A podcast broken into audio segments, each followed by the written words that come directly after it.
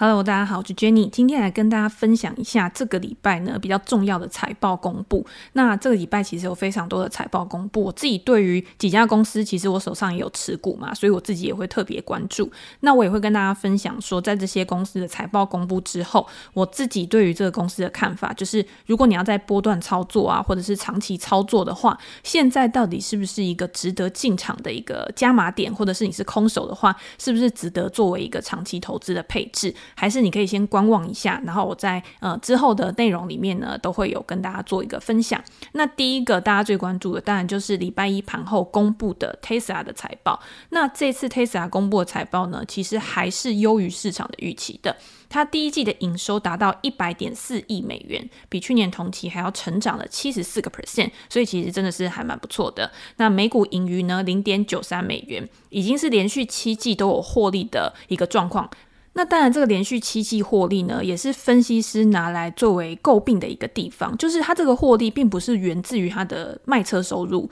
也就是说，他有去卖他的那个信用积分的部分，就是有其他的厂商会跟他买他的一个碳排放量，那就是因为这个成长非常的快，所以导致 Tesla 可以有一个比较好的获利状况。这一季呢，信用积分的收入是五点二亿美元。跟之前比呢，又创下了一个新高的纪录。那还有另外一个获利的贡献呢，是来自于 Tesla 之前买的比特币。它在这一季的时候卖出了大概十个 percent，然后赚了一亿美元左右。那这个时候大家就会觉得啊，那你 Tesla 就是不是靠卖车在赚钱的嘛？你可能就是有很多业外的收入啊。然后如果今天把这些东西扣掉的话，其实你的本业其实是没有办法帮你创造额外的获利。那我觉得你这个就是要从短期跟长期来看。我自己是这样看啦，就是今天 Tesla。在卖信用积分的部分，一定是因为呃，现在政府管制嘛，就是因为环境的关系。那其他的车厂，它就是还没有做出这么多的一个电动车，然后没有办法符合到它的标准。如果今天各大车厂它都已经可以满足这个条件、满足这个标准的话，它不需要去跟 Tesla 买了。那我相信这个市场应该也会变得很拥挤。那你有没有可能因为大家都已经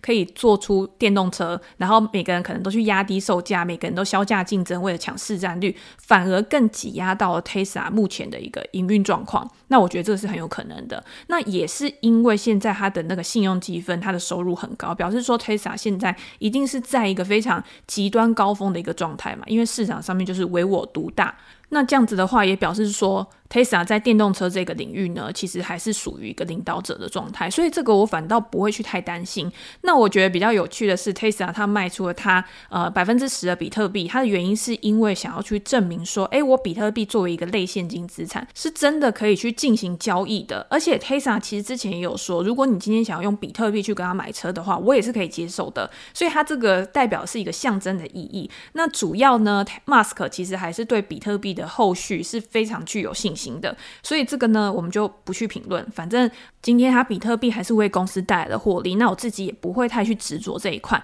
那我自己比较关注的呢，其实是它的一个能源收入的部分。因为虽然这一块占比还不高啊，我记得大概好像是六 percent 左右吧，而且也还不是一个赚钱的一个业务。但是呢，呃，现在很多大公司，大家会不会听到就常常说，诶，我要把我的呃所有的产品啊，去串联成一个生态系。那这个生态系呢，其实就是代表说。我所有的产品呢，其实都是可以整合在一起，然后提供一个完整的配套给我的使用者嘛。那今天你不管是在用哪一个产品的时候，其实你都是一个环环相扣的。那你对于我的品牌忠诚度一定也会更高。我觉得最主要的一些典范，大概就是像 Apple 啊，或者是 Square，其实都一直把自己称作是一个生态系。那四月的时候，其实 Tesla 有去调整它那个太阳能板的一个价格，那个时候就把它调涨起来。然后到了最近几天呢，公司又表示说，以后我的太阳能板。只跟我的储能设备一起做一个捆绑销售，就是他家用的这个 Powerwall 嘛。他就是说，你今天如果你要装太阳能板的话，你一定要连 Powerwall 一起买，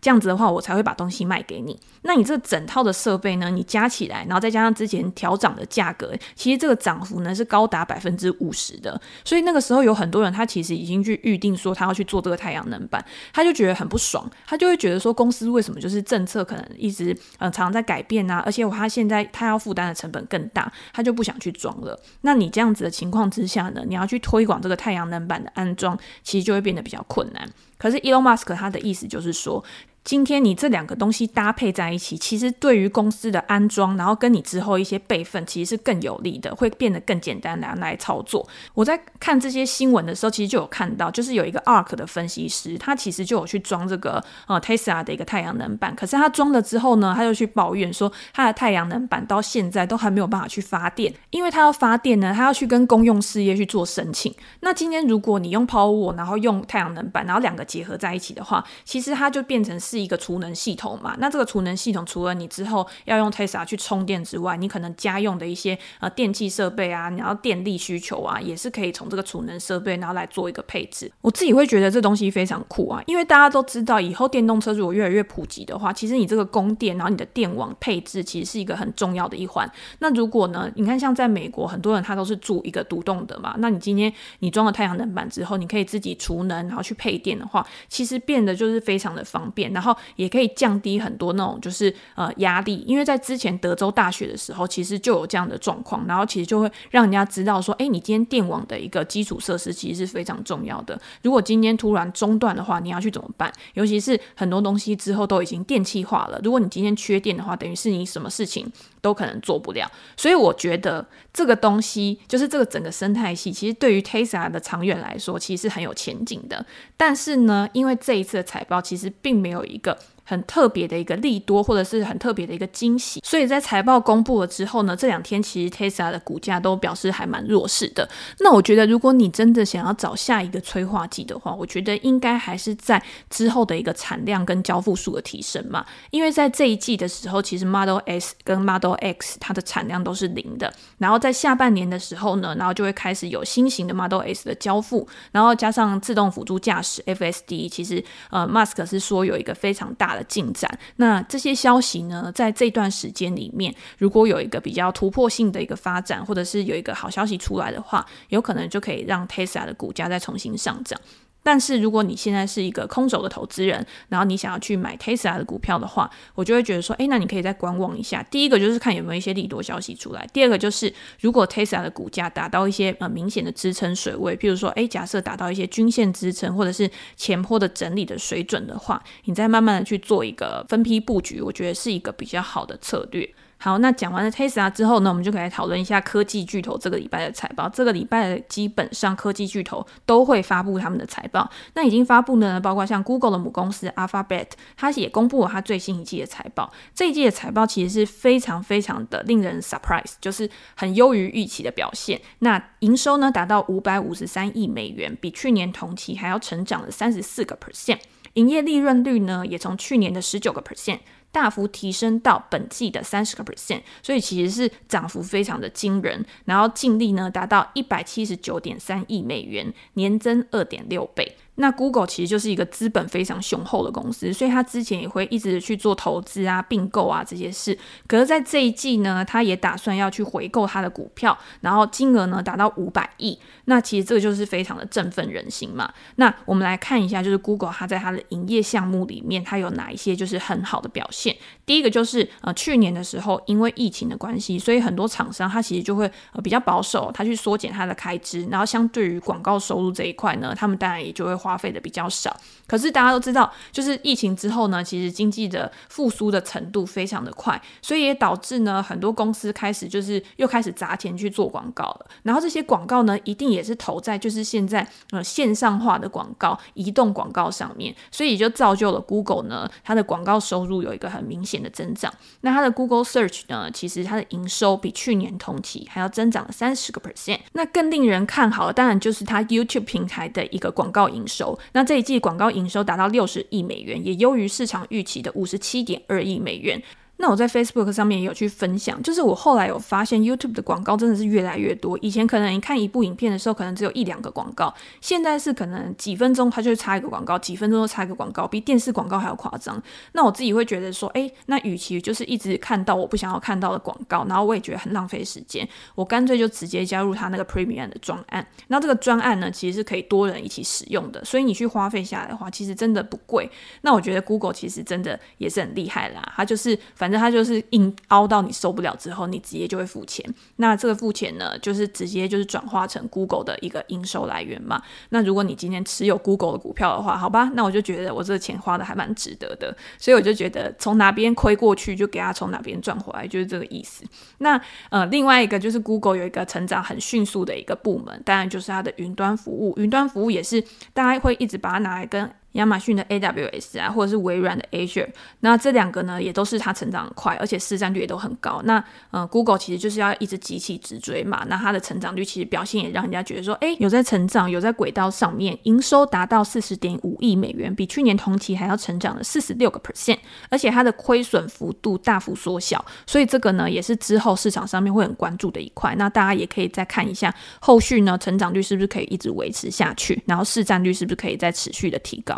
那刚刚我们有讲到广告营收这一块嘛，其实美股中还有很多比较大的公司，就大家比较瞩目的公司，都是以广告收入为主的。像 Snap 上个礼拜公布财报的时候，其实大幅的优于预期，所以股价在当天上涨了七个 percent。那在这个礼拜呢，其实另外一家 Pinterest 它也有公布财报，其实财报也算还不错，但是财报出来之后呢，反而它的股价是下跌了十个 percent 以上。所以就是市场上面呢，其实对于这个财报的嗯后续的展望呢，其实是没有很看好的。那我们先来看一下 Pinterest 它的财报到底是怎么样？营收达到四点八五亿美元，年增七十八个 percent，其实是还蛮高高速的成长的。那美国的营收呢，年增六十五个 percent，国际市场营收呢，年增一百七十个 percent，所以你会看到国际市场的扩张速度其实是比较快。那经调整后的 EPS 呢，是零点一一美元。那我们在看这个广告。营收的时候，其实最主要的还是要看它的一个活跃用户嘛。因为为什么人家愿意投广告在你的平台上面，一定是因为你的使用者很多。所以如果你的使用者有趋缓的状况的话，有可能就会影响到你未来的广告收入。那在这一季呢，Pinterest 它的全球月活跃用户成长了三十个 percent，虽然说还是不错，但是比前几季的三十几个 percent 还要下滑了一点。那每位用户的平均收入呢，成长三十四个 percent，也是比上一季有所下滑。所以这个也是市场上面的分析师，他对于这一份 Pinterest 的财报，他比较不满意的地方。那我觉得这个也是现在一些高成长股面临到的最大的一个挑战，就是去年有很多高成长股，就是因为需求拉动的关系，所以他们的成长率都突然的大幅提升。那你要怎么样在今年，就是这一季或者是下一季的时候，仍然可以维持这么高度的成长，其实就很重要。那今天如果你没有办法维持一个那么高度的成长，即便你只是回到一个正常营运的状况，那市场给你的估值也一定会回调。所以我觉得你今天在操作这一类的股票的时候，如果你觉得就是市场的估值已经预先反映了财报可能会出来的数据的话，那接下来在没有一个呃很好的一个展望前景的情况之下，估值回调一定是很正常的。那如果你今天成本买的很低的话，老实说，我觉得这段时间你不需要去太担心，因为它回到正常营运之后，其实一个正常的股价循环就是它如果还是可以长期成长的话，它的股价一定还是会向上发展的。那如果今天可能市场竞争激烈，然后。竞争者越来越多，有可能会影响到公司的获利能力的时候，那你这个时候就要去思考，这只股票它到底有没有办法作为一个长期持有的标的。那我觉得 Pinterest 啊，或者是 Snap，其实我觉得相对于其他呃更小的一些平台来讲的话，我觉得他们还是多多少少具有呃不错的优势的。那短期的股价波动呢，可能就会比较大。那像 Snap，虽然我们刚刚有讲说它在财报公布之后，它跳涨了七个 percent，可是财报公布之后那一天，接下来它其实股价也没有什么很大的趋势出来。那这时候你就可以去观察，如果还有持稳啊，或者是呃它的一个估值有回调到一个比较合理的状况的话，那你再去做一个布局，其实就会比较好。我觉得呃这种比较小型的公司，就是相对于科技巨头来讲，它的操作上面其实也是需要比较大的弹性的。那你科技巨头其实就像今天有一个粉丝说，你科技巨头就是无脑买，因为现在就是在疫情之后啊，你会觉得说，哎，这些大公司好像他们可以掌握的一些资本啊资源，其实变得更多，并不会因为这样子，然后就让其他公司可以跟他呃有更平起平坐的机会，反而让这些大公司有一个呃拉开差距的一个机会。所以我自己会觉得说，投资在科技巨头，就是在多头的时候，你不一定绩效会比别人好，但是在呃空头或者是整理的时候，其实它反而是一个比较稳健成长的一个标的。那下一家公司当然就回到 Facebook，Facebook 是最新公布财报的公司嘛，那基本上就可以说它就是广报界的一个霸主，因为它这一季呢，它的营收达到两百六十二亿美元，比去年同期还要成长了四十八个 percent，然后它的净利呢也比去年翻倍到九十五亿美元，每股盈余三点三美元，基本上它就是一个又有竞争优势，然后又已经在赚钱的公司，而且它的广告收入其实就是非常的稳健，然后就是大家都想要在上面投广告嘛，之前那么多风风雨雨，对于公司的股价来说，其实虽然说短期有小的震荡，但是长期完全就是没有影响到公司的一个趋势。那如果就日活跃用户跟月活跃用户来讲的话，其实成长也都是超乎市场的预期的。那每位用户的平均收入达到九点二七美元。不过这个呢，跟其实我们刚刚讲的 Pinterest 一样，它其实都有比上一季还要再趋缓的一个情况。那也是之前可能它的成长性太大，所以现在趋缓其实就还蛮正常的。讲个数字呢，是比较直观的，就是现在全世界至少有三十四点五亿人每个月打开 Facebook 相关的 App 啊，或者是网页，或者是它的相关的一些服务的呃人数，其实还蛮惊人的。那下半年呢，Facebook 会觉得说成长真的是会保持稳定，或者是温和的加速，其实这样就已经还蛮恐怖了齁。然后呃，面对就是监管还有 Apple 的问题呢，他们也会觉得说这不确定性还蛮大的，有可能会影响到公司下一季的财报。我自己会觉得啦，就是。是相对于其他的科技巨头来讲的话，我自己对 Facebook 会是比较保守的态度。就是现在如果要再去追买 Facebook 的话，我自己是比较不会建议，因为我会觉得现在感觉是一个 Facebook 短期的一个高点。那就算呃之后长期它还是会看涨，但是我觉得短期它拉回的几率相对于其他的大公司来说会比较高。但是我也有可能是错的，就是看市场会怎么反应吧。好，接下来呢，再讲两家我自己最喜欢的公司。第一个呢，就是 Shopify。Shopify 呢，其实就是线上网络帮卖家开店的一个公司嘛。那当然，它现在其实它的业务已经不仅于此了，它其实已经有做到很多，也是像一个生态系一样，就是尽可能的可以提供给它的用户，就是越来越多元化的服务。那所以呢，我自己很看好 Shopify 的一个长期的发展。那其实它现在距离它的年线位置其实也还蛮近的。不过它昨天涨很多了啦，就是之前其实一直在年线附近去做徘徊。那那个时候我在我的专栏里面其实也有一直跟大家讲说，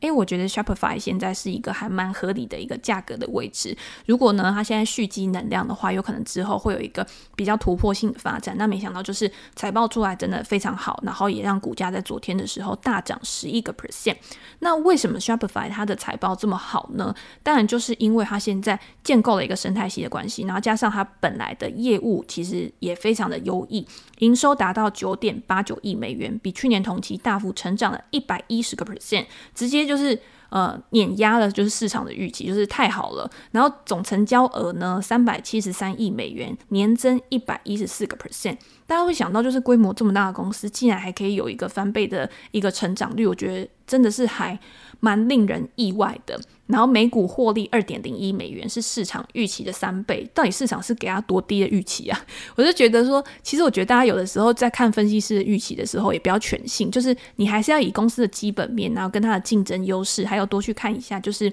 一些网络上面的一些分析啊、报道，你就可以知道说这家公司它到底有什么地方是其他人没有办法。能力所及的，那我觉得像 Amazon 啊，或者是像 Shopify 这两家公司，其实都已经奠定他们在产业里面的一个地位了。那他们现在就只要靠一些像并购啊，然后增加他们的一些服务项目，就可以让公司很好的一个生存下去。那 Shopify 现在就有一个叫做 Shop App 的东西嘛，就是你可以去下载来试用看看。然后呢，这个东西其实里面就有提供了几个功能。第一个就是快速结账，Shop Pay，就是你在里面呢，你可以直接就是进行结账，然后让你的结账流程呢可以变得更快速。那 Shopify 呢是说这个部分呢可以让消费者的转化率提高十八个 percent 这么多。然后第二个呢就是城市内推荐商品。那你在城市内推荐商品有什么好处？其实就是可以让客户一直不断的再重新回来，然后也可以增加它的购买率，然后增加就是公司的获利来源。然后你今天你结合这个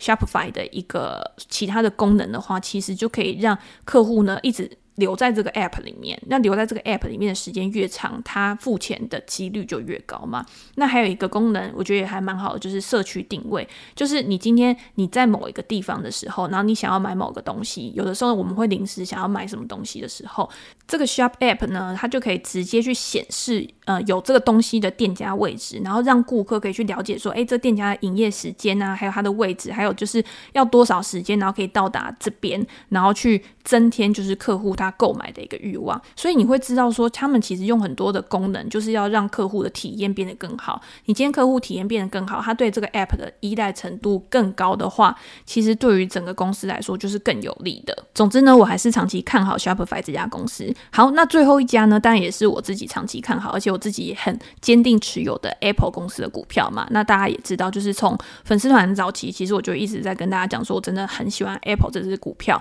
因为我也很认同公司的一个呃经营理念跟它的营运方式。那为什么这一次的 Apple 财报呢，也是非常的优于预期，然后很惊人的原因，是因为它这一次在 iPhone 的成长速度其实是非常的漂亮的。那它总营收达到八百九十六亿美元，比去年同期还要成长了五十四个 percent。那去年因为疫情的关系，所以像封城啊、关店啊，让 Apple 的一些实体店它其实是停止营业的。那当然也会影响到公司的营运状况。所以这一次呢，其实有一个很明显的上升，其实是一个很正常的现象。但是 iPhone 真的卖得很好，iPhone 这一次它营收达到四百七十九亿美元，年增六十五点五个 percent。那服务收入呢，达到一百六十九亿美元，年增二十六点六个 percent。你看，像 iPhone 的收入，其实它的增速竟然是高于服务收入的。那还有其他 Mac 收入，iPad 跟穿戴式装置的营收呢，其实的也都有还蛮明显的一个增幅的。那 Mac 跟 iPad 营收都年增七十个 percent 以上，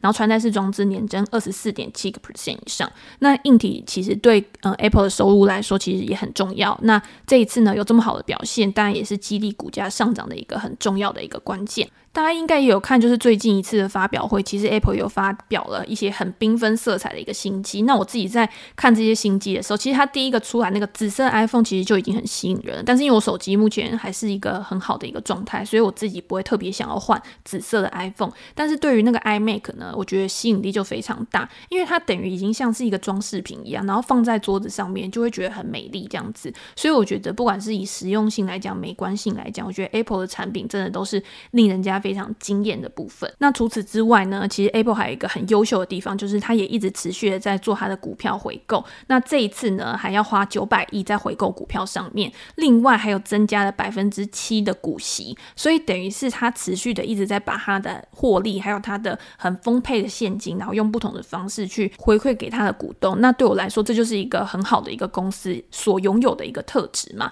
也是会让人家想要去长期持有的一个很关键的地方。那最后呢，其实来跟大家分享一下，就是股票分割。因为前几天我在我的 IG 上面就有分享说，其实有消息传出来，Amazon 呢想要去做股票分割。那为什么 Amazon 想要去做股票分割？那我觉得主要原因也是因为它现在股价非常贵。Amazon 现在的股价已经快要到三千五百块美金了。那相对于其他的科技巨头来讲的话，其实它真的算是比较贵的股票。那你今天想要去买？Amazon 的人呢，他其实就比较不好去买到，就是一股，除非你真的是用那种比较特殊的，你可以用碎股去买的话，那你有可能还是可以持有 Amazon 的股票。那在去年的时候呢，其实 Apple 跟 Tesla 其实都有做股票分割。那我在呃讲到这个讯息的时候，就有读者问我说，那到底什么是股票分割？那股票分割对公司来讲有什么好处？那对投资人来讲又有什么样的意义？那我先解释一下什么是股票分割好了。其实股票分割是一个很单纯的东西，就是你要把一股股票分割成几个等份。如果你今天想要分割成四个等份，那就是一分成四；如果你今天想要分割成五个等份，就是一分成五。